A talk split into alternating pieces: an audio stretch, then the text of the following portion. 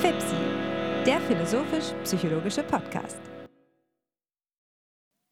Heute mit Andrea Leilach-Henrich zur Philosophie und Psychologie der Intersubjektivität. Herzlich willkommen zu einer neuen Episode von FIPSI. Mein Name ist Hannes Wendler und ich bin hier mit Alexander Wendt. Alexander, wie geht es dir? Hallo Hannes, schön, dass wir uns heute treffen. Ich bin sehr gespannt auf das heutige Gespräch, das wir endlich einmal zu dritt führen können. Ja, genau, mir geht es ganz gleich. Heute ist eine besondere Episode, da wir zum ersten Mal mit einem Gast äh, sprechen. Und unser Gast ist eben heute Frau Dr. Andrea Leilach-Henrich. Und ich freue mich über alle Maße, ähm, Sie begrüßen zu dürfen, Andrea. Ja, ähm, hallo.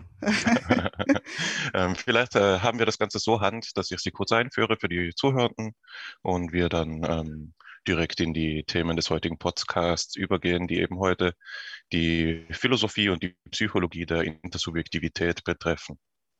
Sehr gern. Also, äh, Frau ähm, Leilach-Henrich vertritt eine äh, Professur für ähm, politische Theorie an der Universität von Konstanz, wo sie zu moderner Philosophie, politischer Philosophie und Theorie sowie zur Kontinentalphilosophie lehrt und forscht. Ähm, darüber hinaus ist sie die Vorsitzende unserer Arbeitsgemeinschaft für Philosophie und Psychologie. Ähm, sie unterrichtet unter anderem Kurse zur Klimaethik, aber auch zur Rolle von Gender und Race in der politischen Theorie. Darüber hinaus hat sie ähm, den Preis des Collegium Helveticums und des Zukunftskollegs ähm, gewonnen zu Disrupted Order.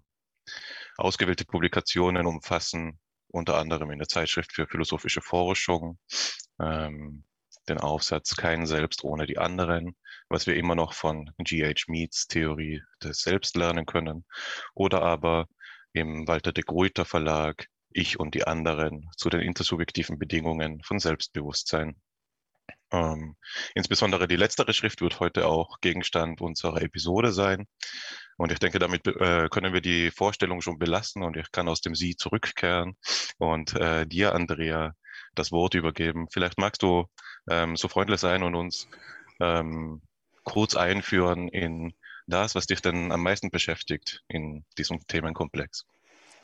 Ja, hallo, das mache ich sehr gerne. Ähm, ja, ähm, die Philosophie der Intersubjektivität. Ähm, erstmal hört sich das nach einem sehr großen Thema an ähm, und auch ein äh, philosophisch durchaus traditionelles Thema. Äh, also zur Intersubjektivität haben so äh, bekannte Philosophen wie Hegel, Fichte oder Husserl gearbeitet, Heidegger nicht zu vergessen. Ähm, mich hat daran tatsächlich eine Sache besonders interessiert und das war das Verhältnis, dass das einzelne Individuum, das einzelne Subjekt zu anderen hat und zwar in einem ganz besonderen, in einem ganz besti bestimmten äh, Maße, nämlich dort, wo es darum geht, dass wir Bewusstsein von uns selbst haben. Also ich mache es nochmal ganz kurz. Mich hat besonders die Frage interessiert, ist Selbstbewusstsein, so wie wir es philosophisch verstehen, als Bezugnahme auf die eigenen mentalen Zustände, abhängig davon, dass wir in intersubjektiven Verhältnissen mit anderen sind. Und in dem von dir schon erwähnten Buch habe ich genau das versucht zu untersuchen. Und ich habe das ähm, zunächst als eine Begriffsanalyse aufgezogen, nämlich so, dass ich mir angeschaut habe, was denn der Begriff Selbstbewusstsein eben in, seinem philosophisch, in seiner philosophischen Bedeutung umfasst, um dann zu schauen, ob man die Intersubjektivität dort als weitere Bedingung mit einfügen sollte. Und ähm, ich bin eben zu dem Ergebnis gekommen, dass man es tun sollte. Ähm, ja, und ich glaube, dass das eine Sache war, die ähm, sehr interessant war und die auch durchaus auf breites Interesse gestoßen ist.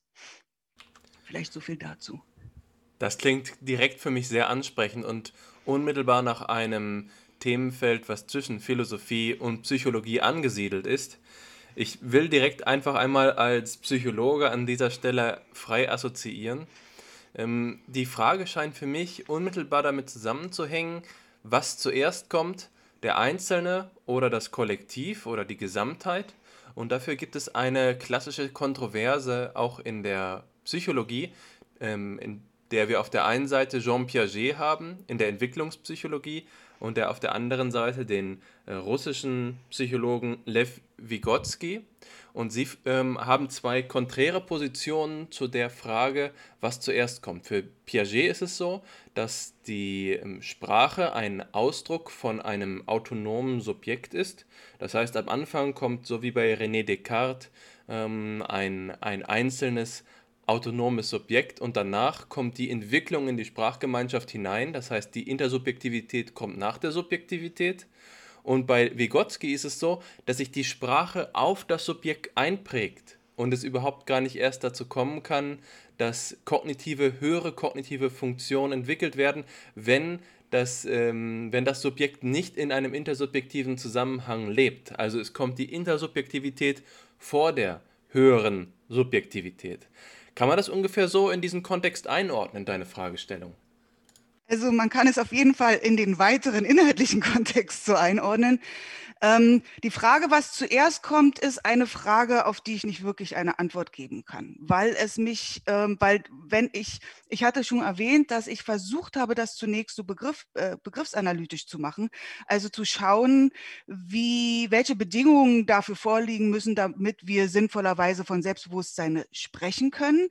Und ähm, mir da habe mir dann angeschaut, welche Bedingungen das eben sind. Und ob Intersubjektivität da eine Bedingung sein kann. Wenn man das in dieser Weise versteht als Bedingungsverhältnis, dann ist die Frage, was kommt zuerst, eigentlich nicht in der gleichen Weise stellbar, weil wir eben nicht, ähm, weil man dann eben nicht nach einer bestimmten Art von Entwicklung fragt, sondern eben ähm, nach den Bedingungen dafür ein bestimmtes, einen bestimmten Begriff anzuwenden.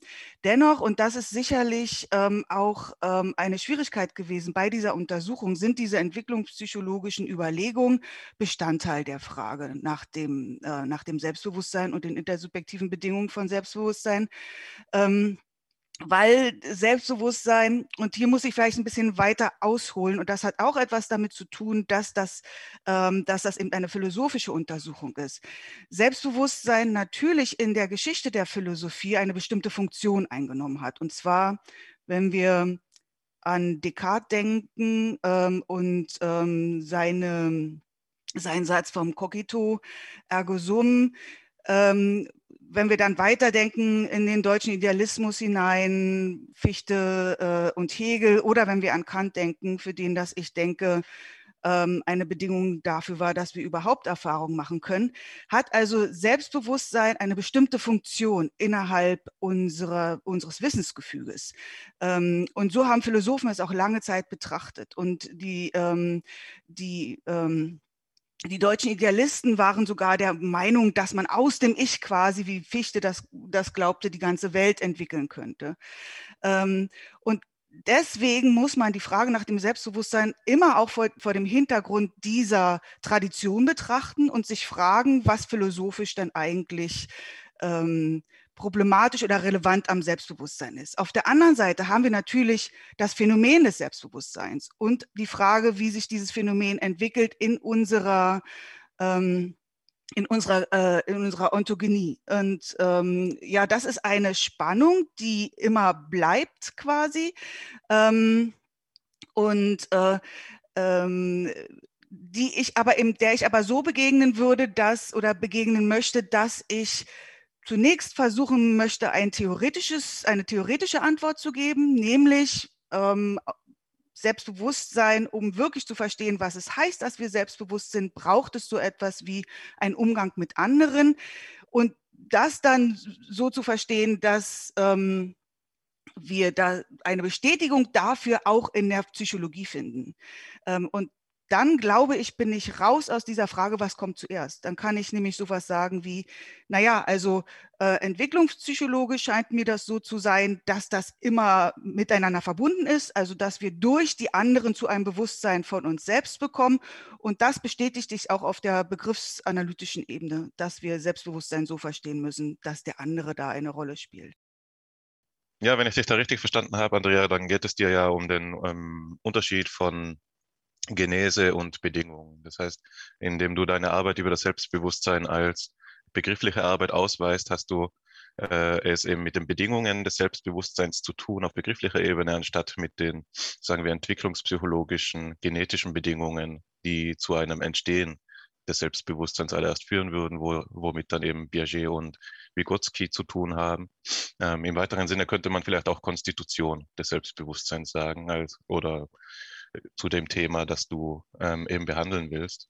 Und wenn ich das Ganze jetzt richtig sehe, würdest du ähm, die Intersubjektivität, das heißt die Rolle des anderen und ähm, die, die Aufforderung des anderen an der Stelle ansetzen, an der andere Denker und Denkerinnen eben die solche Theoreme wie Präreflexivität ansetzen oder eben eine sich ähm, nicht selbst vergegenständlichende Selbstreflexion. Fühlst du dich in dieser Beschreibung adäquat wiedergegeben? Ich würde es gerne so sagen, dass diese Dinge auch immer offen für weiteres Nachdenken sind. Und ähm, insofern fühle ich mich natürlich adäquat wiedergegeben, kann, mir, kann aber selbst einige Positionen, die ich eingenommen habe, auch immer wieder in Frage stellen. Insofern fühle ich mich vielleicht an manchen Stellen nicht adäquat wiedergegeben, weil mein Nachdenken sich auch entwickelt hat. Aber ähm, was ich gerne zu dem präreflexiven Selbst sagen würde, ist, ähm, wenn wir uns anschauen, ähm, was Bedingungen dafür sind, dass man überhaupt von Selbstbewusstsein sprechen kann, dann ist eben eine Bedingung ähm, dafür, dass wir so etwas wie ähm, ein, äh, ein Verständnis davon haben, dass wir selbst gemeint sind, in, mit uns, dass, dass es um unsere mentalen Zustände geht. Ähm, und dieses Selbstgemeintsein, dieses, dieses unsere mentalen Zustände, dass ich die Person bin, die ein bestimmtes Gefühl hat, dass ich die Person bin, die einen bestimmten Gedanken hat, wird eben unter diesem Begriff der Meinigkeit gefasst. Und ähm, ich würde auf jeden Fall zustimmen, dass Meinigkeit ein Kriterium für Selbstbewusstsein ist. Wenn wir keine Meinigkeit äh, vorliegen haben, dann ist es sehr, sehr schwierig, von Selbstbewusstsein zu sprechen. Und jetzt ist die Frage, wie kann man diese Meinigkeit weiter ausbuchstabieren? Und da kommt das ins Spiel, was du ähm, präreflexives Selbstbewusstsein genannt hast, dass tatsächlich sehr viele äh, Philosophen der Meinung sind, dass diese Meinigkeit letztlich nicht weiter ausbuchstabiert werden kann. Ähm, und zwar ähm, nicht weiter erklärt werden kann in dem Sinne, dass man sagen könnte, naja, dafür brauchen, müssen wir uns aber nochmal anschauen, wie wir uns selbst in unserer Sprache ähm, benennen oder sowas, ja. Ähm, sondern dass das etwas ist, was all diesen Dingen vorhergeht. Und ähm, und äh, deswegen wird es häufig eben auch in Verbindung mit Sartres präreflexivem Selbst gebracht. Und ähm, diese Philosophen und äh, auch Psychologen glauben dann eben tatsächlich zeigen zu können, dass es ohne diese Meinigkeit kein Selbstbewusstsein gäbe und dass man deswegen das als eben etwas Unexplizierbares annehmen müsse. Und dagegen würde ich meine Position tatsächlich ähm, eingesetzt sehen wollen, dass ich, äh, dass ich der Meinung bin, ähm, Meinigkeit ist wichtig, aber Meinigkeit ist etwas, was wir in einem intersubjektiven Kontext entwickeln können, ähm, ohne dass wir etwas annehmen müssten, was sich ähm, theoretisch nicht mehr auflösen lässt. Ähm, und das ist immer mein, mein größter Einwand gegen diese Idee des Minimal Self oder die, gegen die Idee des präreflexiven Selfs, wenn von ihr behauptet wird, dass das eine Art von Selbstheit, Selbstvertrautheit, Meinigkeit ist, über die wir theoretisch nicht mehr sagen können, als dass sie existiert. Ähm, ich würde eben im Gegenteil dazu sagen, wir können da sehr viel mehr dazu sagen. Wir können zum Beispiel sagen, dass die Art und Weise, wie wir auf uns Bezug nehmen, durch den anderen erlernt und auch sprachlich erlernt wird. Also ich habe einen klaren kommunikativen Ansatz. Ähm, genau, und so würde ich mich da an der Stelle ähm, verorten. Ich denke, dass das direkt schon auf philosophische Kontexte verweist, die für unsere Hörerinnen und Hörer unter Umständen noch nicht ganz so vertraut sind. Aber an dem Punkt, an dem du jetzt von Meinigkeit sprichst, begeben wir uns, glaube ich, schon ganz in den Kontext von der ersten Quelle, die du uns mitgebracht hast, nämlich einem Textauszug aus äh, Danza Harveys äh, Artikel über Consciousness and Minimal Selfhood. Vielleicht ist das ein Text, der äh, die Gelegenheit gibt, diese Meinigkeit noch einmal philosophisch-analytisch zu beschreiben. Und ich würde an dieser Stelle den Auszug den wir hier haben, einfach einmal vorlesen und dich dann im Anschluss vielleicht bitten äh, zu erläutern, wie du ihn interpretierst. Dort heißt es, A guiding idea has been that if we wish to do justice to the subject, subjective character of experiential episodes, we should acknowledge that episodes characterized by a subjective what it is likeness are not merely episodes that happen to take place in a subject, regardless of whether the subject is aware of them or not. Rather, the what it is likeness of phenomenal states is properly speaking a what it is like for meanness. On this view, experiential processes are intrinsically conscious and hence self revealing.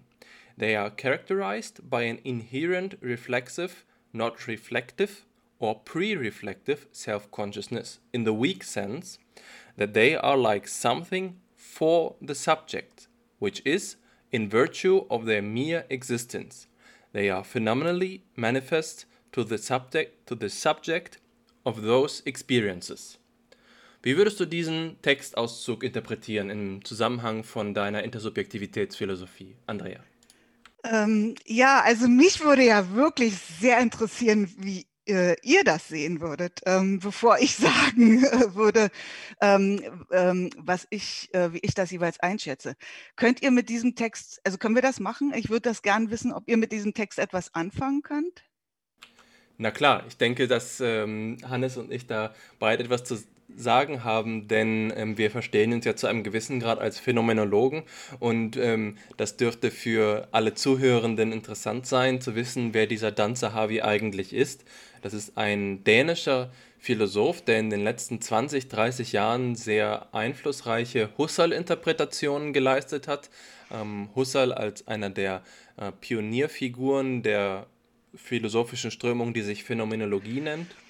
Und ähm, äh, einer seiner, eines seiner wichtigsten Themen ist die Frage nach äh, der Sub, ähm, Subjektivität, nach dem Selbst, nach dem Selbstbewusstsein.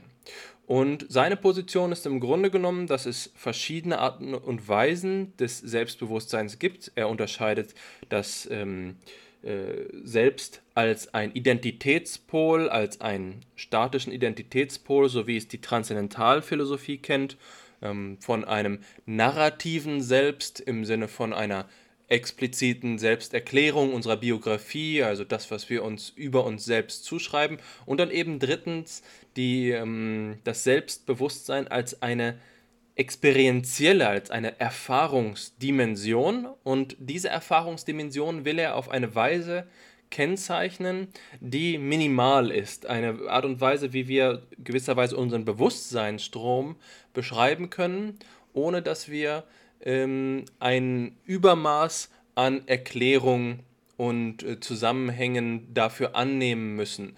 Das ist so ein bisschen die Gefahr von vieler Subjektphilosophie, dass sie so ein hypertrophes, ein ähm, übermäßiges Selbstkonzept annimmt und er sucht jetzt sozusagen nach der, nach der Minimax-Lösung, nach einer Lösung, in der wir unsere Erfahrung auf eine Weise beschreiben können, dass sie äh, noch immer die Charakteristik von Subjektivität hat, aber verhindert dabei, inkompatibel zum Beispiel mit Naturwissenschaften zu sein.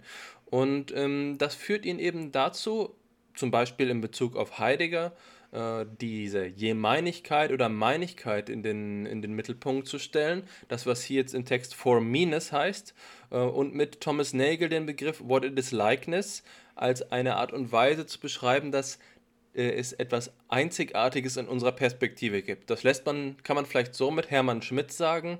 Ähm, es gibt einen Unterschied, ob ich jetzt sage, er sitzt am Schreibtisch oder Alexander Wendt äh, oder ich sitze am Schreibtisch. Also man kann sagen, Alexander Wendt sitzt am Schreibtisch, das ist eine dritte Person Beschreibung.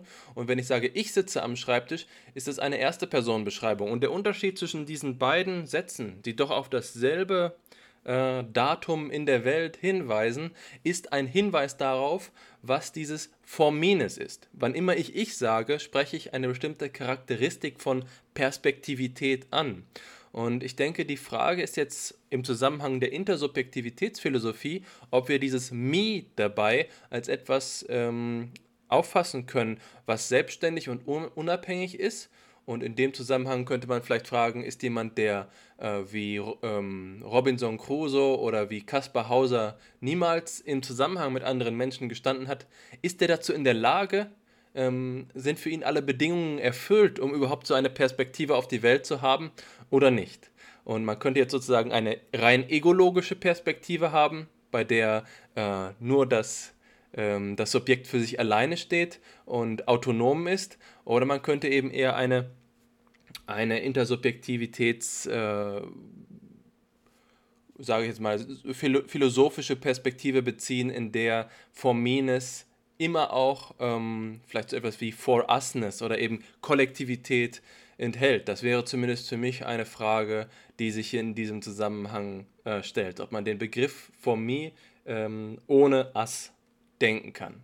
Und meine Position dazu wäre eben, dass äh, nach all meiner eigenen Erfahrung als Psychologe äh, es ganz schwer zu sagen ist, ähm, ob es möglich ist, äh, überhaupt einen Fall wie so ein Feral Child zu beobachten, ein, ein, ein Mensch, der niemals intersubjektiv ist. Deswegen scheint mir das keine empirische Frage zu sein, also eher eine begriffsanalytische Frage. Und von daher glaube ich, dass dein Ansatz, Andrea, genau in die richtige Kerbe schlägt, um logisch und analytisch zu, äh, zu bestimmen, was hier im Hintergrund überhaupt für Voraussetzungen gegeben sind. Ja, danke, Alexander. Das war wirklich sehr aufschlussreich für mich, ähm, wie, wie du das siehst. Und du hast ähm, recht mit der letzten Bemerkung, dass das empirisch wirklich sehr, also für mich als Philosoph schon mal, äh, zumal schwierig einzuholen ist. Und deswegen meine Methode eben die klassische philosophische Methode der äh, Begriffsanalyse ähm, gewesen ist. Und ähm, ich würde quasi allem zustimmen, was du gesagt hast. Und ich finde eben auch, ähm, dass ich mit Dan Zahavi da auf einer Ebene bin oder ihm da in jedem Fall zustimme, dass ähm, die Bedingung der Meinigkeit eine wesentliche Bedingung dafür ist, dass wir überhaupt von Selbstbewusstsein sprechen können. Also es davon zu reden, dass wir uns unserer selbst bewusst sind, ohne zugleich dieses Bewusstsein davon zu haben, dass wir es sind, die uns, äh, die, ähm, die sich ihrer Selbstbewusstsein oder anders formuliert, ähm, dass ich mir meiner selbst bewusst bin, ohne die Vorstellung davon zu haben, dass ich es bin, die sich ihrer selbst bewusst ist, ähm, könnten wir nicht von Selbstbewusstsein sprechen. Insofern stimme ich ihm ähm, ab, absolut zu, zumindest was den ersten Punkt betrifft, nämlich, dass es nicht etwas ist, was wir was unbemerkt in uns ist, sondern was unsere äh, ähm, Erfahrungsepisoden, Experiential Episodes äh, tatsächlich begleitet, diese subjektive Erfahrung des, ähm, dass wir es sind, die dieses Gefühl haben. Ja, also da bin ich absolut auf seiner Seite. Ähm, das wäre auch komisch, was anderes zu behaupten, tatsächlich. Und äh, wenn ich denken wir an starke Emotionen, da hat man vielleicht manchmal das Gefühl, man steht irgendwie neben sich, ja. Aber man würde doch eher schwerlich bezweifeln, dass man selbst die Person ist, die diese Emotionen hat, ja. Auch bei Gedanken ist es so, dass wir dass wir natürlich manchmal denken, ups, wie kommt denn dieser Gedanke in meinen Kopf? Aber trotzdem ist es zumindest für uns als gesunde, rationale äh, Wesen ähm, eigentlich schwer zu bezweifeln, dass diesen Gedanken, den ich denke, äh, dass nicht ich es bin, die diesen Gedanken denkt. Und so können wir das jetzt für viele verschiedene mentale Zustände tatsächlich ausbuchstabieren. Also Minus oder das ähm, Wissen, das Bewusstsein oder vielleicht sogar auch nur das Gefühl dafür, dass wir, dass man selbst es ist, die diesen Gedanken denkt, die dieses Gefühl hat, ist eine Bedingung von Selbstbewusstsein. Der Unterschied beginnt ähm, also zwischen meiner Position oder der intersubjektiven Position und der von Dan Sahavi beginnt im zweiten Teil des von, von euch ähm, so schön gefundenen Zitats, nämlich dort, wo er sagt, dass ähm, dass diese experiential processes uh, intrinsically conscious and hence self-revealing sind. So die Idee ist hier zu sagen, ähm, um dieses Gefühl zu haben, eine vielleicht ne, denken wir an ein starkes Gefühl, so wie Ärger oder Wut oder denken wir an ein schönes Gefühl wie Freude, ja. Wenn die Sonne scheint, man geht auf die Straße, man äh, hat ein Gefühl von äh, Lebendigkeit oder so, dass das alles Gefühle sind, die nichts anderes brauchen, als dass sie von mir gefühlt werden. Und in dem Moment, in dem sie gefühlt werden, ist es so, dass ich auch weiß, dass ich diese Gefühle habe. Ähm, ich finde, dass das eine Unterbestimmung ist dessen, was da passiert. Ja, ich glaube stattdessen, dass es sehr viel mehr braucht, um diese Gefühle sich selbst zuschreiben zu können, um sich Gedanken selbst zuschreiben zu können. Ich glaube, dass wir dafür tatsächlich in die Interaktion mit anderen Subjekten eintreten müssen. Als kleine Kinder tun wir das natürlich. Insofern spielt da die Entwicklungspsychologie eine große Rolle, die uns in den letzten Jahren ja ähm, mit sehr viel Studien dazu versorgt hat, was passiert, wenn kleine kleine Kinder äh, über sich selbst nachdenken oder äh, wenn kleine Kinder mit anderen in Bezug treten und wie sich das Denken und das Fühlen äh, der, äh, also entwickelt ähm, des Menschen. Ähm, und ich glaube, dass die Sprache tatsächlich wichtig ist an der Stelle. Ähm, und dass wir eben nicht äh, diese mentalen Zustände, dass die eben nicht self-revealing sind, dass sie sich nicht, nicht, einfach darstellen und dann sind sie da, sondern dass, die, ähm, dass, wir da, dass wir lernen müssen, dass wir diese Zustände haben, dass wir lernen müssen, diese Zustände zu bestimmen, dass wir verstehen müssen, was es ist und, ähm, äh, und so weiter und so fort. Ähm, und da setzt äh, in meiner Position der andere ein. Ja? Der andere hilft mir zu verstehen, was ich denke. Der andere hilft mir zu verstehen, dass das ein gutes Gefühl ist, was ich habe. Und da beziehe ich mich tatsächlich auch, und da könnt ihr vielleicht auch, ähm, ja noch mehr dazu sagen, auf so Sachen wie Social, äh, Social Referencing und äh, Joint Attention und diese Arten von äh, Bezugnahmen auf den anderen, die in gewisser Weise immer dazu geeignet sind, ähm, das, was der andere mir zurückgibt, ähm, in, in der Weise zu integrieren, dass ich etwas über mich und meine eigenen mentalen Zustände lerne. Und in diesem Sinn entwickle ich eine, ein Verständnis davon, was es heißt, dass ein bestimmter Zustand mein Zustand ist. Und der kommt nicht einfach aus sich heraus. Insofern würde ich denken, ja, Kaspar Hauser Figuren, sofern es solche gibt, ähm, ähm, wären nicht in der Lage, wenn sie gar keine Kommunikation mit anderen hätten, das ähm, äh, äh, wären also nicht in der Lage, diese Art von Selbstbezug herzustellen. Aber die Frage kann halt nicht empirisch entschieden werden, wie du sagst, äh, Alexander, weil diese ähm, Figuren eben tatsächlich nicht überleben würden. Denn Interaktion mit anderen ist ja schon so etwas wie gefüttert werden, ja, oder ähm, äh, auf den Arm genommen werden. All das sind ja Interaktionsmomente. Ja, ähm, es gibt auch aus meiner Warte so manches dazu zu sagen, zu, zu Heavis Position oder der Reaktion darauf, die du jetzt äh, skizziert hast, Andrea. Ja. Ähm, ich denke, inhaltlich ist das meiste schon vorweggenommen. Worauf ich die Aufmerksamkeit gerne noch einmal kurz lenken würde, wäre, ähm, dass man Zahavis Position ja durchaus auch im Kontext sehen muss. Nicht wahr? Ähm, wenn man zum Beispiel in Self and Other schaut, eines äh, der Meilensteine, ein Buch, das einen Meilenstein darstellt in seiner Forschung zu dem ganzen Themenkomplex von Subjektivität, also Minimal Selfhood und Intersubjektivität im Sinne der Alterität. Ähm, dann eröffnet er das Buch in der Einleitung mit dem Satz, dass er schon für über 20 Jahre an diesem Thema forscht. Nicht wahr? Also Zahavi versteht sich wahrscheinlich als jemand, ähm, der sein Lebenswerk, ich kenne ihn zwar nicht persönlich, aber ich würde es jetzt einfach mal mutmaßen, er würde sich als jemanden verstehen, der sein Lebenswerk in dieses Thema gegeben hat und insofern sicherlich auch eine ähm, komplexe Position entwickelt hat. Ähm, und ich denke, aus seiner eigenen Warte, das steht in, ähm, muss man, muss man ernst nehmen, gegen wen er sich da richtet, wenn er diese These des Minimal Self ähm, in den Vordergrund stellt.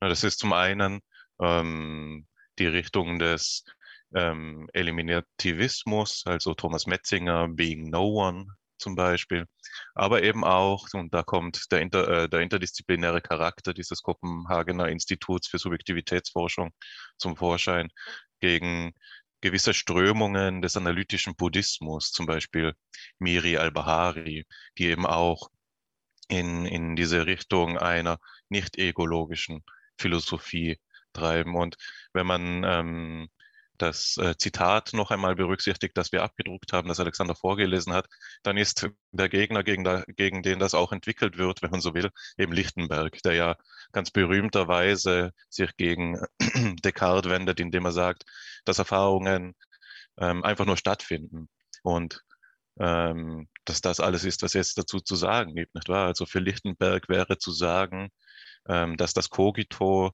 die Existenz des Ich ähm, impliziert schon zu viel gesagt, ähm, sondern zunächst einmal gilt es für Lichtenberg einfach nur das ähm, Ereignis des Denkens festzustellen.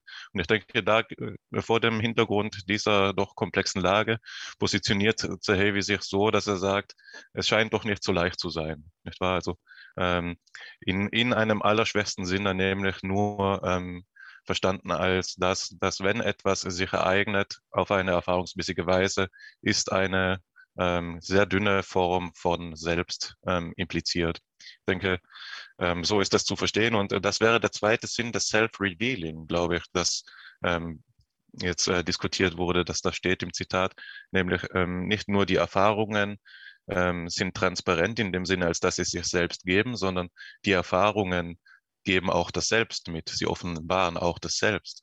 Und in jeder Erfahrung, die im Sinne dieser Minimal-Selbsthese aufzufassen ist, ist ein Gran von Selbst enthalten, das so eben zum Gegenstand der Bewusstseinsforschung werden kann. Also ich denke, ähm, Zehevi macht die These auch deshalb so stark, weil er um die Leistungsfähigkeit seines Programms ähm, bemüht ist. Er will eben auch eine Selbstanalyse geben können. Und ähm, dass das aber alles ähm, durchaus auch brüchig wird, wird äh, ersichtlich, wenn Zahevi etwa auch am Ende in der, im letzten Kapitel von Self and Other etwa ähm, immer wieder die Perspektive der Kollektivität als Aussicht ankündigt. Und gerade jetzt, also in diesem Jahr, ähm, läuft ein Projekt am Kopenhagener Institut, das ähm, den Titel trägt Who are we? Also wer sind wir? Und das genau mit diesem Themenkomplex sich beschäftigen will. Also ich denke, es ist äh, auch auf Seiten der Kopenhagener Forscher und Forscherinnen ein Problembewusstsein da, dass dieser Ansatz in Probleme rennt, wenn man die Frage nach der Intersubjektivität ernst nimmt und wenn man sie konsequent stellt und zu Ende denkt. Und ich denke, zumindest für mich, ähm, macht gerade das die Brisanz eben auch deines Projekts aus, Andrea, ähm, dass du eben ähm, einen begrifflich ähm, über mehrere hundert Seiten ausgearbeiteten ähm, Versuch vorlegst, die das, äh, der das skizziert, wie man das anders denken könnte. Ja, also danke, Hannes. Das freut mich sehr, dass, dass du das so siehst. Also ich habe tatsächlich die Intersubjektivitätsposition auch tatsächlich nicht als Gegenposition zu, ähm, zu einem, einer starken Betonung der Meines verstanden. Äh, manchmal wird das so gelesen, ähm, dass ähm, dass die, inter, die intersubjektive Position eben ein starker Kollekt, einen starken Kollektivismus äh, beinhaltet. Ja? Dass man irgendwie, ähm, und da denke ich an das zurück, was Alexander am Anfang sagte, ähm, als er gegenübergestellt hat, die beiden Positionen ähm, von Piaget und Vygotsky. Ähm, zu sagen, naja, entweder das Ich verschwindet vollständig in, der, in dem Wir oder wir, ähm, äh, oder wir, äh, wir müssen das Ich dem Wir als, äh, als, als Opponent gegenüberstellen oder so. Also diese beiden Positionen, äh, die, die man da annehmen kann. Und so würde ich das eben überhaupt nicht verstehen. Ich würde eben genau andersrum sagen, durch den anderen, und das ist nicht immer ein Wir, sondern das ist in erster Linie ein Du, also der direkt ähm, mir gegenüber sich befindliche andere, ähm, bin ich in der Lage, ein Bewusstsein von mir selbst zu entwickeln. Und äh, insofern ist mir das wichtig zu sagen, mit ganz vielen philosophischen Intuitionen äh, von Dan Sahavi gehe ich klar mit. Also ich denke auch, dass die dass meines eine wichtige, ein wichtiges Kriterium für Selbstbewusstsein ist und äh, dass Selbstbewusstsein äh, eine wichtige Rolle in unseren, äh, in der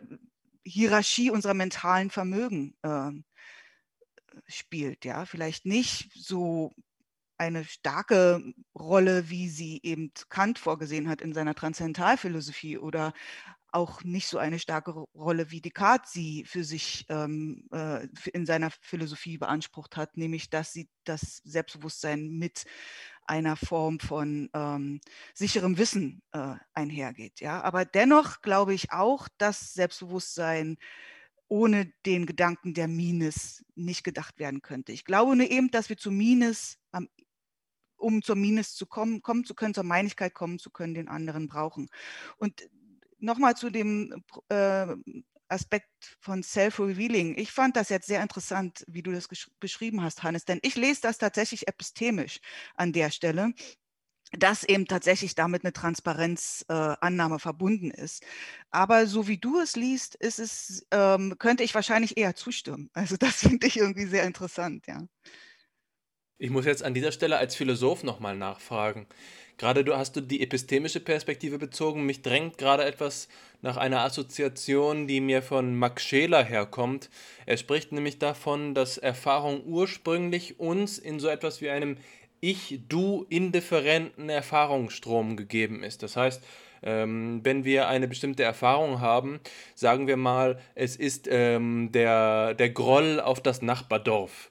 Und da wissen wir nicht genau äh, und wir, wir vollziehen es auch eben nicht unbedingt explizit mit, ob das eine Erfahrung ist, die jetzt meine spezifisch eigene ist oder ob das eine Erfahrung ähm, ist, die ich über Generationen äh, vollzogen habe und die gewisserweise die Atmosphäre im eigenen Dorf ausmacht. Oder äh, wenn ich im Fußballstadion bin, ist das jetzt so, dass ich der, der Hass auf das Gegnerteam oder äh, die Identifikation mit dem eigenen Team, ist das etwas, was gerade sozusagen durch emotionale Anstrengung Ansteckung durch Contagion mental äh, im ganzen Stadion auf mich übergeht, vollziehe ich das mit oder ist das, kommt das von mir? Und das ist gerade diese spannende Idee des Ich-Du-indifferenten Erfahrungsstroms, die ich auch sehr reizvoll finde, aber ontologisch betrachtet stellt sich doch dann die Frage, ist, wenn ähm, es Intersubjektivität erfordert, um etwas eine Erfahrung als meine zu ähm, erleben, bedeutet das,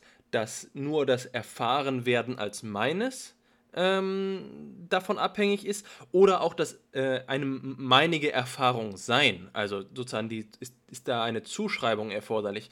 Ist Erfahrung gewisserweise zunächst in einem neutralen Medium, in dem ähm, es offen ist, ob äh, meines auftritt und dann tritt meines eben erst vermittels dieser intersubjektiven ähm, Prädikation hinzu? Oder würdest du sagen, dass Erfahrung jeweils schon ursprünglich intentional äh, von dem eigenen Subjekt abhängt? Also ist äh, meines eine, äh, eine Eigenschaft von Erfahrung, die ontologisch der Erfahrung ursprünglich schon zugehört? Oder ist dieser intersubjektive Akt ein attributiver Akt, an dem Erfahrung erst zu meiner Erfahrung gemacht wird? Ähm, ja, Alexander, interessante Fragen. Also ähm, ich würde denken, für Selbstbewusstsein, und das ist das, was ich versucht habe in dem Buch zu zeigen, ähm, ist Intersubjektivität eine Bedingung. Aber natürlich heißt das nicht, dass wir nicht auch Erfahrungen machen können, die ähm, in denen uns das selbst verloren geht. Ja, also ich glaube, das wisst ihr als Psychologen sicherlich noch viel besser als die Philosophen, obwohl es da auch Literatur zu gibt. Aber die Idee, dass man sich selbst verloren geht in bestimmten Erfahrungen, man denke vielleicht so an rauschhafte Erfahrungen oder auch in bestimmten politischen, ideologischen Erfahrungen, wo man sich der Masse quasi und der Erfahrung, die die Masse macht, hingibt, sind Erfahrungen, in denen das Ich zugunsten des Wirs zurücktreten kann. Ähm, ich würde an der Stelle sagen, dass, dass das Erfahrungen sind, die möglich sind und äh, die auch als Erfahrungen durchaus zu gelten haben und die interessant zu untersuchen sind. Ähm, und ähm, die, das sind aber das sind Fragen, die jetzt nicht so sehr durch diese doch eng begrenzte Idee von Intersubjektivität, die ich in Bezug auf das Selbstbewusstsein hatte, zunächst betroffen sind. Aber ähm, es gibt, daraus entsteht eine andere, so wirklich sehr interessante äh, Frage. Und ähm, da spreche ich jetzt zur Seite. Darüber werde ich den Vortrag halten in unserem Kolloquium, nämlich zu der Frage, was macht eigentlich eine Shared Experience zu einer Shared Experience? Weil die Idee der Intersubjektivität ähm, kann man, die kann man natürlich weiterdenken. Und gerade wenn wir heute über soziale Diskriminierung sprechen, ja, gibt es oft die Idee, dass Erfahrungen so sind, dass man sie nur selber machen kann, vielleicht auch nur, weil man einer bestimmten Gruppe angehört und dass jemand, der diese Erfahrung nicht macht, nicht in der Lage ist, äh, entsprechende Urteile zu fällen, ähm, die auf der Grundlage oder die so sind, dass man diese Erfahrung irgendwie gemacht haben muss. Ja, also kompliziert gesagt, ähm, vielleicht einfacher. Also es gibt so eine bestimmte Diskussion, die sagt, wenn ich nicht eine Diskriminierungserfahrung mache, ähm, dann weiß ich nicht, was es heißt, in der Weise äh, dis diskriminiert zu werden.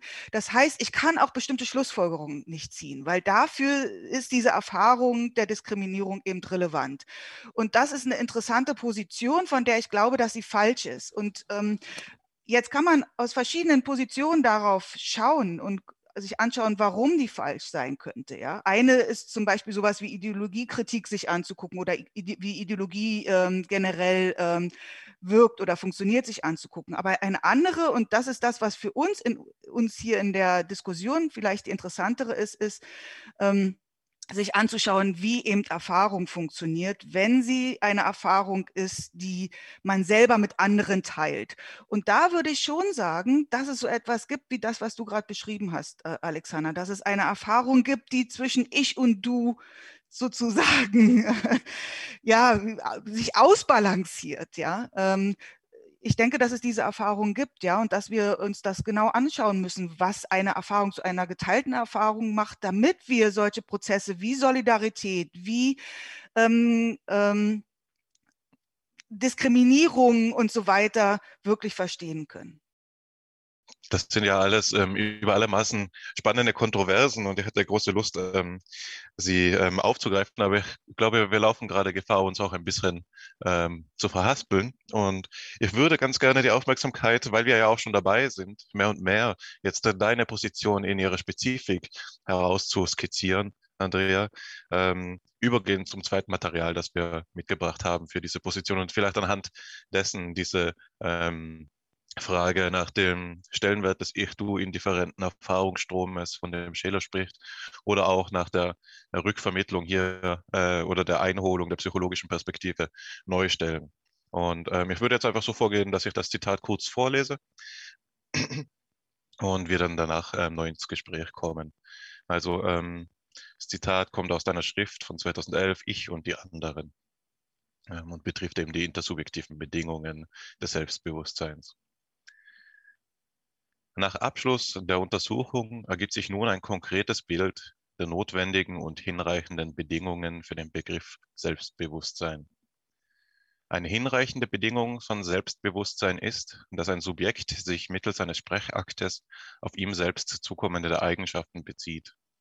Notwendige Bedingungen sind dann, dass ein Subjekt intentionale Zustände hat, dass es sich auf diese Zustände beziehen kann und dass er sich in intersubjektiven Verhältnissen befunden haben muss. Die Bedingung der Intersubjektivität kann nun so verstanden werden, dass sie die beiden genannten notwendigen Bedingungen impliziert. Einerseits setzt die intersubjektive Beziehung selbst voraus, dass das äh, Subjekt intentionale Zustände hat. Andererseits werden die mit der Bezugnahme auf die eigenen mentalen Zustände berechtigterweise verbundenen Geltungsansprüche erst dann deutlich, wenn man seine intersubjektive Struktur in den Blick nimmt. Dass Intersubjektivität trotzdem keine hinreichende Bedingung ist, ergibt sich daraus, dass ein Subjekt den Begriff, äh, den Selbstbegriff zwar in der Kommunikation erwirbt. Es verfügt über ihn aber erst dann, wenn es sich selbst Überzeugungen de zuschreiben kann. Die Selbstzuschreibung von Überzeugungen de erfolgt jedoch in einer Sprache. Denken wir an Kleinkinder in den ersten Lebensmonaten. Sie begreifen sich selbst noch nicht als Subjekte mentaler Zustände und sie können auch noch keine Selbstzuschreibungen in Form sprachlich artikulierter Überzeugungen de se vornehmen und das, obwohl der Umgang mit ihren Bezugspersonen kommunikativer und intersubjektiver Natur ist. Sie verfügen also noch über keinen Selbstbegriff, befinden sich aber trotzdem in intersubjektiven Interpretationsverhältnissen. Insofern ist das Vorliegen intersubjektiver Verhältnisse zwar notwendig, aber eben nicht hinreichend für Selbstbewusstsein. Hier endet das Zitat und Ich würde für unsere Zuhörenden und Zuhörenden, äh, Hörerinnen noch kurz anfügen, äh, weil der Begriff so häufig fällt, den Unterschied zwischen notwendigen und hinreichenden Bedingungen. Ähm, einfach als Interpretationsstütze. Also notwendige Bedingungen sind so etwas, äh, sind solche Umstände beispielsweise, die gegeben sein müssen, damit etwas vorkommen kann oder damit man von etwas sprechen kann. Und wenn diese Bedingungen fehlen, dann kann man eben auch nicht von ähm, ähm, dem Begriff in Frage sprechen. Wohingegen notwendige Bedingungen alleine noch nicht hinreichen, um so eine Rede zu rechtfertigen, ähm, sondern es gibt eben auch noch hinreichende Bedingungen, die ähm, anspruchsvoller sind. Also sobald hinreichende Bedingungen für etwas gegeben sind, ist die Rede vom dem betreffenden etwas dann auch gerechtfertigt. Äh, das wäre es jetzt in den abstraktesten Begriffen und wie es sich eben für das Selbstbewusstsein aus äh, ausbuchstabiert als dieses etwas. Das ist der Gegenstand dieses ähm, vorgelesenen Zitates nun gewesen. Also so viel noch als Interpretationsstütze. Und ähm, ich denke, äh, wir sollten jetzt äh, wieder darüber ins Gespräch kommen, womit wir es hier zu schaffen haben. Also es fällt ja an mehreren Stellen der Begriff der Intersubjektivität und ähm, das ist einer der Begriffe, ähm, den du, Andrea, der Meinhaftigkeit, zur Seite stellen willst, wenn es um eine vollständige Beschreibung des Selbstbewusstseins geht. Wenn ich dich richtig verstehe in deiner, ähm, in diesem Buch, dann teilst du die Intersubjektivität in drei Unterbedingungen auf. Nochmals, also die der Subjektivität, die der Intentionalität und die der Reziprozität, sodass ähm, die Intersubjektivität für sich genommen nochmals eine komplexe Bedingung des Selbstbewusstseins ist. Ähm, und als diese komplexe Bedingung steht sie aber den anderen Bedingungen, wie eben der Meinhaftigkeit, bloß zur Seite und äh, steht dann nochmals in einem ähm, komplexen Zusammenhang des Erwerbs, nämlich des sprachlichen Erwerbs in kommunikativen Gemeinschaften. Ähm, ich denke, da malst du ein so komplexes Bild, dass vielleicht viele unserer Zuhörenden erst einmal verloren sind. Wärst du so gut, uns da nochmal Klarheit zu stiften, wie du dir das vorstellst? Ja, sehr gern. Ähm, also, ähm, als ich in der Vorbereitung das Zitat nochmal gelesen habe, ähm, ist mir aufgefallen, dass ich einige Dinge heute natürlich etwas anders schreiben würde. Das ist, äh, das ist das, was ich meinte, als ich am Anfang sagte, man hört nie auf, sich damit auseinanderzusetzen mit seinen Thesen. Ähm, und ja, es ist ja auch schon zehn Jahre alt. Ich denke, man kann ja, es dir genau. Ja. Genau, genau. ähm, genau, also ich habe lange darüber nachgedacht, ähm, ob Intersubjektivität eine hinreichende Bedingung sein kann. Ähm, du hast ja sehr schön gesagt, eine hinreichende Bedingung ist eine, die in dem Moment, in dem sie vorliegt, liegt auch das, ähm, was sie bedingt bevor, äh, äh vor. Ja?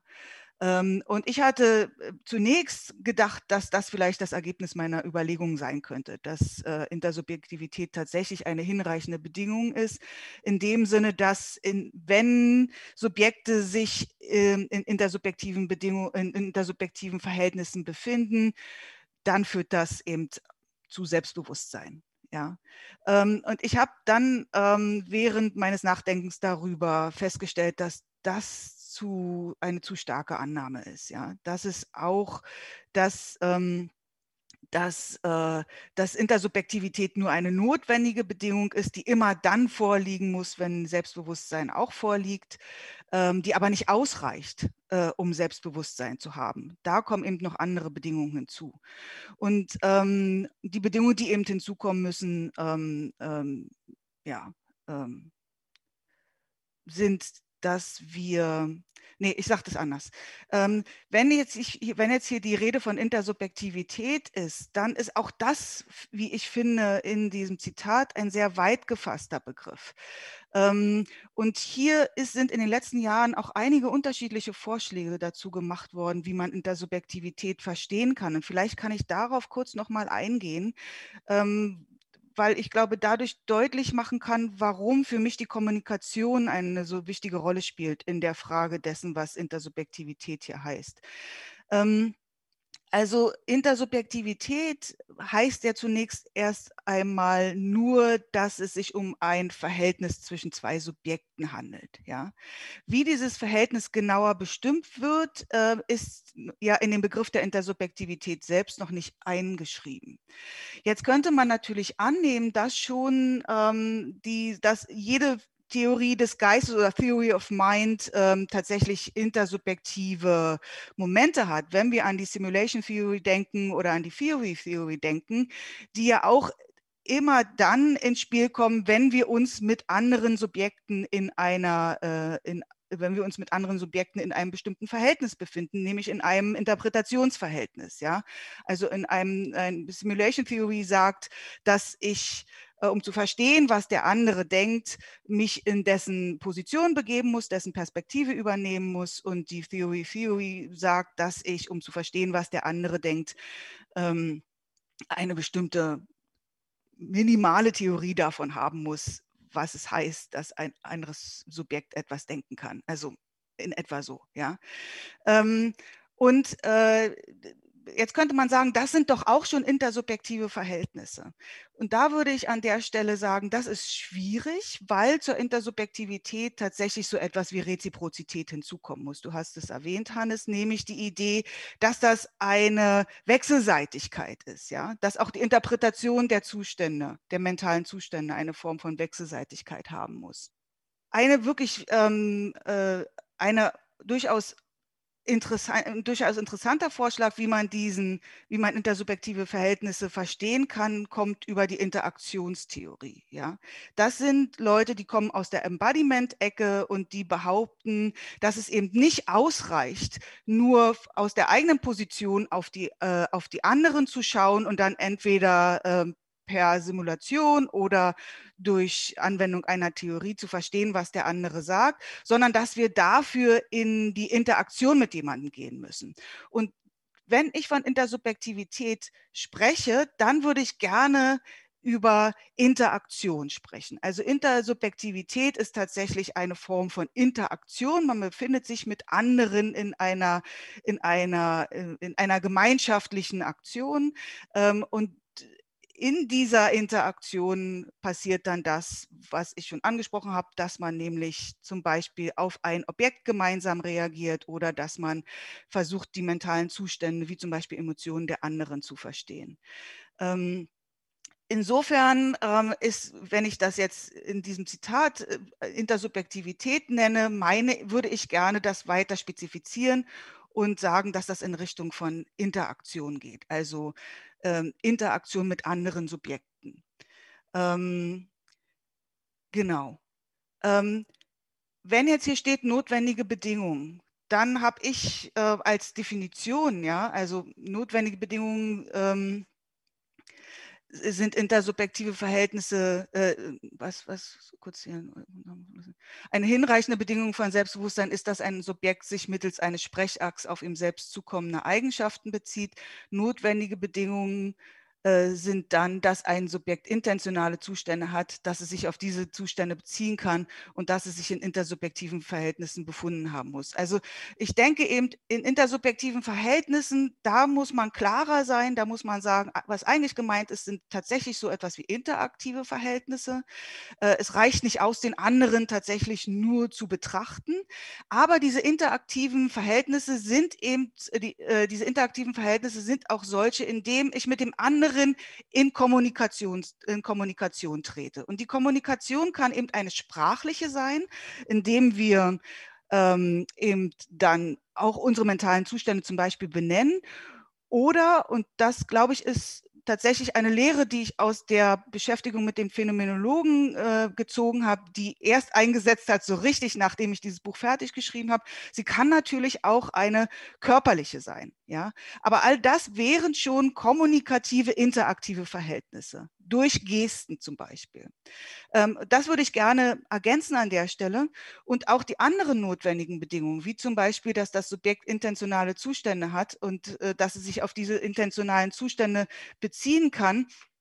Wenn ich das jetzt hier so lese, habe ich das Gefühl, die, diese Bedingung ist eigentlich zu stark formuliert. Denn ähm, auch, äh, weil man hier einen Unterschied ja einziehen könnte zwischen Intention und ähm, Attention oder Aufmerksamkeit und Intention. Was mit Intention gemeint ist, ist, dass man sich äh, absichtlich auf etwas beziehen würde. Ja, also wenn wir uns einen Ball anschauen, der vor uns liegt, wir sind zwei Jahre alt und schauen uns den Ball an, gemeinsam mit einer Bezugsperson, dann wäre das ein intentionaler Zustand. Wenn ich mir dann außerdem noch anschaue, wie die Bezugsperson auf diesen Ball reagiert, dann wäre das ein intentionaler Zustand, der einen anderen intentionalen Zustand in den Blick nimmt, nämlich den intentionalen Zustand, den die, Bezu den die Bezugsperson hat, indem sie eventuell auf den Ball schaut. Ähm, ich glaube, dass, ähm, was ich hier mit intentional meine, ist tatsächlich so etwas, dass wir überhaupt eine ähm, eine Perspektive auf die Welt haben. Und diese Perspektive kann auch eine Aufmerksamkeitsperspektive sein. Also ich würde das gerne an der Stelle ein bisschen sogar abschwächen wollen, ja, ähm, dass man, äh, dass es, dass, dass wir nicht notwendigerweise intentional auf etwas bezogen sein müssen, sondern dass wir auch durch Aufmerksamkeit auf etwas bezogen sein müssen. Okay, jetzt habe ich sehr viel geredet und ich weiß nicht, ob das wirklich Sinn macht, was ich gerade gesagt habe. Hannes und Alexander, helft mir mal. Gerne. Ähm, mach dir wegen des Sinns keine Sorgen. Ich glaube, das ist ziemlich äh, klar, dass das alles ein wohl strukturiertes und vor allen Dingen analytisch gesichertes System ist. Äh, das ist eben so in der Philosophie, aber für uns ähm, auch gerade im Geiste unserer AG ist natürlich immer wieder interessant, was das jetzt bedeutet für konkrete, psychologisch auch empirisch nachvollziehbare Zusammenhänge. Und ich denke, dass ähm, es wichtig ist, hier die Begriffsverwendung auf einer formal-analytischen Ebene in Beziehung zu setzen zu den Dingen, die dann tatsächlich damit gemeint sind. Und so eine Brücke schlägt ja auch immer die Phänomenologie. Und mit dem, was du gerade zur Leiblichkeit gesagt hast, ist ja auch schon die Tür aufgestoßen. Aber im Hintergrund scheint es ja doch noch so etwas zu geben wie ein Henne-Ei-Problem, wenn wir nun vom Verhältnis von Intersubjektivität und Subjektivität sprechen. Wenn wir uns schon den Begriff anhören, Intersubjektivität, dann ähm, und so hast du es auch formulierst, geht es um das Verhältnis zwischen zwei Subjekten. Aber wenn diese Subjekte allererst durch Intersubjektivität konstituiert werden, sodass sie sich selbst als Subjekte artikulieren können, fragt sich, wo hier der Anfang ist. Und auch in der Soziologie haben wir so etwas. Bei Niklas Luhmann heißt es das Problem der doppelten Kontingenz. Wenn zwei Subjekte voreinander treten, wo beginnen sie zu verstehen, dass es sich bei dem anderen um ein Subjekt handelt? Wenn man wenn wir wie Robinson Crusoe alleine auf der Welt sind und zum ersten Mal einem anderen Subjekt begegnen, ähm, ist es dann so, äh, dass wir unmittelbar auf den Schlag äh, wissen, äh, dass es sich um ein anderes Subjekt handelt, dass die Intersubjektivität also ohne weitere Schwierigkeiten beginnt, oder? Jetzt hast du von Reziprozität gesprochen, dass es da eben so etwas gibt, geben muss wie einen, einen intuitiven Zugang, eine primäre Empathie, wie, wie Thomas Fuchs sagen würde, eine äh, leibliche Resonanz, indem wir unsere eigene Welt als immer schon eine Mitwelt äh, verstehen können. Und ich glaube, dass auch das etwas ist, was uns zur Psychologie führt, weil wir begreifen, wo überhaupt äh, in der Welt und in unserer Erfahrung die Orte der Intersubjektivität sind, wo wir miteinander ähm, in Beziehung treten können und was es für unser eigenes Leben bedeutet. Das ist sicherlich etwas, was vor allen Dingen für Therapeuten interessant sein kann, die, sich fragen, äh, wie können wir äh, Menschen äh, helfen, denen dieser natürliche empathische Bezug auf die Mitwelt, die Selbstverständlichkeit der Intersubjektivität abhanden gekommen ist. Was würdest du zu diesem Zusammenhang sagen? Was bedeutet deine Intersubjektivitätstheorie für konkrete Empathie? Oder nochmal, um auf diesen Leiblichkeitsbezug einzugehen. Wie glaubst du, ist ähm, diese Intersubjektivität in ihrem natürlichen Vollzug in der Welt gegeben? Ja, also ich, das, für mich ist das schwierig, das zu sagen. Ähm, ich bin da tatsächlich angewiesen auf Studien, die Psychologen machen, um, wenn ich, äh, wenn ich diese Frage beantworten wollte. Ähm, ich glaube, dass wir kein Zirkelproblem haben, in, in der, äh, dass, oder dass meine Definition nicht zu einem Zirkelproblem Anlass gibt, weil wenn ich sage, dass Intersubjektivität ähm, äh, eine Beziehung zwischen zwei Subjekten ist, dann heißt es ja noch nicht, dass das eine Subjekt sich in diesem Verhältnis schon immer als Subjekt verstehen muss, wenn es darum geht, zum Beispiel, dass man Selbstbewusstsein erst entwickelt. Ja, da hat man einfach so eine Ebenenverschiebung. Da sagt man, auf der formalen Ebene handelt es sich eben um zwei Subjekte. Das schließt einfach aus, dass es sich um ein Subjekt und ein Objekt handelt. Und dann schaut man sich an, was die Bedingungen dafür sind, dass man teilhaben kann oder teilnehmen kann an einer solchen, an einem solchen intersubjektiven Verhältnis. Verhältnis. Und dann würde ich tatsächlich sowas sagen wie, dass eine Perspektive, eine mentale Perspektive auf die Welt zu haben, eine Bedingung dafür ist. Und das ist was ganz Basales.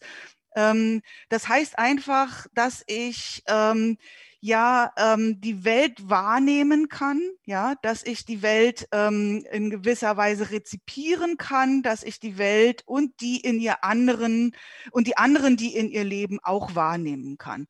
Und wenn dann das so beschrieben wird, dass das eventuell empathische Zustände sind, dann hätte ich da, glaube ich, nichts dagegen. Solange diese empathischen Zustände nicht so beschrieben werden, dass sie immer schon als empathische Zustände erlebt werden, die mir selbst zukommen und dieses mir selbst zukommen Teil dieser, dieses empatischen Zustandes ist. Ja.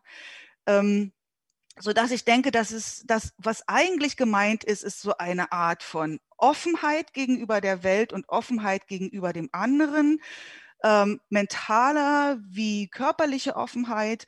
Und, äh, und das, denke ich, ist eine Bedingung dafür, dass wir uns in, in diese intersubjektiven Verhältnisse, in, der, in, der, in diese intersubjektiven Verhältnisse begeben und dann Selbstbewusstsein entwickeln ich denke, was die Psychologie betrifft, ich denke, oder ich, sagen wir mal an, fangen wir das mal, äh, ich fange das mal kurz anders an.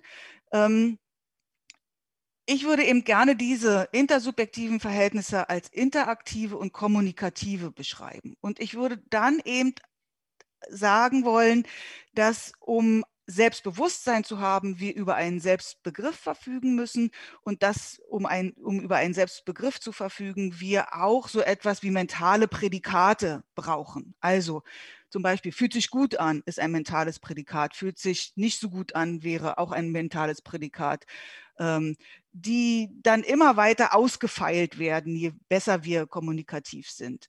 Und ich glaube, dass diese mentalen Prädikate ähm, dass die äh, dass wir die erwerben äh, und auch lernen, sie anzuwenden in, ähm, in, in der subjektiven Verhältnissen in den ersten Lebensjahren mit unseren Bezugspersonen, ähm, dass die eine Bedingung dafür sind, dass wir dann Selbstzuschreibungen vollziehen können, ähm, in der Form, dass ich sage, ich finde das gut, es fühlt sich gut an für mich. Ähm, und ich glaube aber, dass da auch ähm, ein Problem liegen könnte, nämlich genau dann, wenn diese, dieser Lernprozess irgendwie gestört ist. Ja? Also gestört in dem Sinne, dass ich keine verlässlichen Zuschreibungen, ähm, keine verläss dass ich keine verlässliche Bedeutung für mentale Prädikate durch meine Bezugspersonen ähm, erwerben kann. Also ich denke zum Beispiel an Personen, die in ihrem mentalen Erleben und in ihrem mentalen Äußern erratisch sind. Vielleicht durch Drogenmissbrauch, Alkohol und so weiter und so fort. Das heißt, für die keine ähm, stabile Zuordnung machen können zu den eigenen Gefühlen und den Äußerungen, die, ähm, die, die mit denen sie die äh, Gefühle beschreiben. Ja? Und wenn das äh, auf Kinder trifft, dann scheint es mir sehr schwierig zu sein für, für diese Kinder, tatsächlich ihr eigenes Erleben mit den erratischen Zuschreibungen, die durch die Bezugsperson kommen, in Übereinstimmung zu bringen. Also ich kann nicht sagen, in Übereinstimmung zu bringen, dann scheint da irgendwie eine Form von ähm, ja, ein Bedeutungsvakuum vorzulegen. Und das, das ist etwas, wo ich diese, meine Konzeption von Intersubjektivität tatsächlich für Psychologen irgendwie relevant finden oder interessant finden würde, weil ähm, sie eben tatsächlich so stark an die Kommunikation gebunden ist. Und wenn die Kommunikation gestört wird ähm, oder die Kommunikation gestört ist, das auch Konsequenzen für mein eigenes Selbstbewusstsein, mein eigenes Selbstbild hat. Man sieht an diesen Überlegungen, wie du sie hier anstellst, Andrea, dass ähm, in diesen grundlegenden Fragen die Intersubjektivitätsphilosophie, wenn man sie dann auf die Psychologie beziehen will, in ihrer Bedeutung auch in anthropologische Überlegungen zu diffundieren scheint. Also es geht auch dann um die Frage danach, ähm, was für ein Wesen der Mensch denn allererst sein muss oder auf welche Weise sich der Mensch allererst entwickeln muss, damit diese Rede von voll ausgeprägtem Selbstbewusstsein möglich sein kann. Also wenn Thomas Fuchs etwa seine ähm, Theoreme zur leiblichen Resonanz formuliert, formuliert er ja auch ähm, anthropologische Theoreme. Und alles das äh, sind äh, sicherlich Themen, die mir persönlich sehr am Herzen liegen, zu denen ich auch viel äh, nachdenke oder über die ich viel nachdenke. Aber ähm, ich muss mich hier äh, gewissermaßen selbst auch am, am Riemen reißen, denn wir sind so schon sehr weit fortgeschritten in unserem äh, Podcast für heute und ich denke, es ist ähm, an einer eine gute Zeit nun auch ein Resümee ähm, anzusetzen. Das heißt, ähm, ich denke, wir haben die wichtigsten Punkte angesprochen und wir haben sicher auch einiges an Verwirrung gestiftet, ähm, was ja etwas Gutes ist in diesen Zusammenhängen bei unseren Zuhörerinnen und Zuhörern. Und ich denke, die wichtigsten Punkte, von, die wir heute besprochen haben, lassen sich wie folgt zusammenfassen. Dass wir eben ins Gespräch gekommen sind mit dir, Andrea, der Vorsitzenden der AG äh, für Philosophie und Psychologie. Und wir haben angefangen damit, erst einmal überhaupt die Bedeutung des Felds der Intersubjektivität zu skizzieren.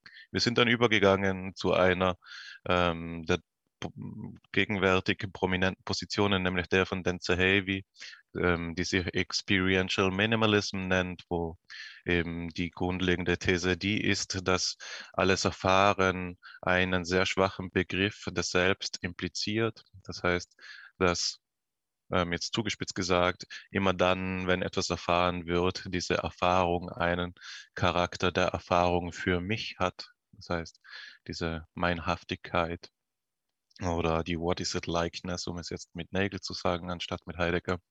Und dann sind wir eben übergegangen zu deiner Position, Andrea, die ähm, man so verstanden, äh, verstehen kann, die man so konturieren kann, die sich natürlich nicht darin erschöpft, dass die äh, sagt, dass dieses Bild des Minimal Self eben nicht hinlangt, um eine adäquate Analyse der Bedingungen des äh, Selbstbewusstseins zu geben. Auf, ähm, denn für diese Analyse sind eben auch Bedingungen wie die der Intersubjektivität notwendig. Und die Intersubjektivität, haben wir gesehen, ähm, setzt sich aus Komponenten wie Subjektivität, Intentionalität, Reziprozität zusammen. Und du bringst die, wenn ich das jetzt einmal so sagen darf, in ein Framework, in einen theoretischen Rahmen, der sich als interpretativ, kommunikativ ähm, ausweisen lassen könnte. Und ähm, du legst eben auch große, großen Wert auf die Entwicklung ähm, der Intersubjektivität vom frühen Kindesalter an. Und ich denke, das wären die wichtigsten Punkte unserer heutigen Diskussion. Du hast natürlich gleich nochmal die Gelegenheit, ähm, mögliche Lücken in dieser Zusammenfassung zu ergänzen. Aber ich denke auch, das wäre die, die Frage, die mich zum Schluss besonders interessiert. Da denke ich an unsere Zuhörer und Zuhörerinnen und ich denke daran, dass viele von ihnen wahrscheinlich ähm, besonders jung sind, vielleicht am Anfang des Studiums stehen oder aus ähm, fachfremden Gebieten kommen.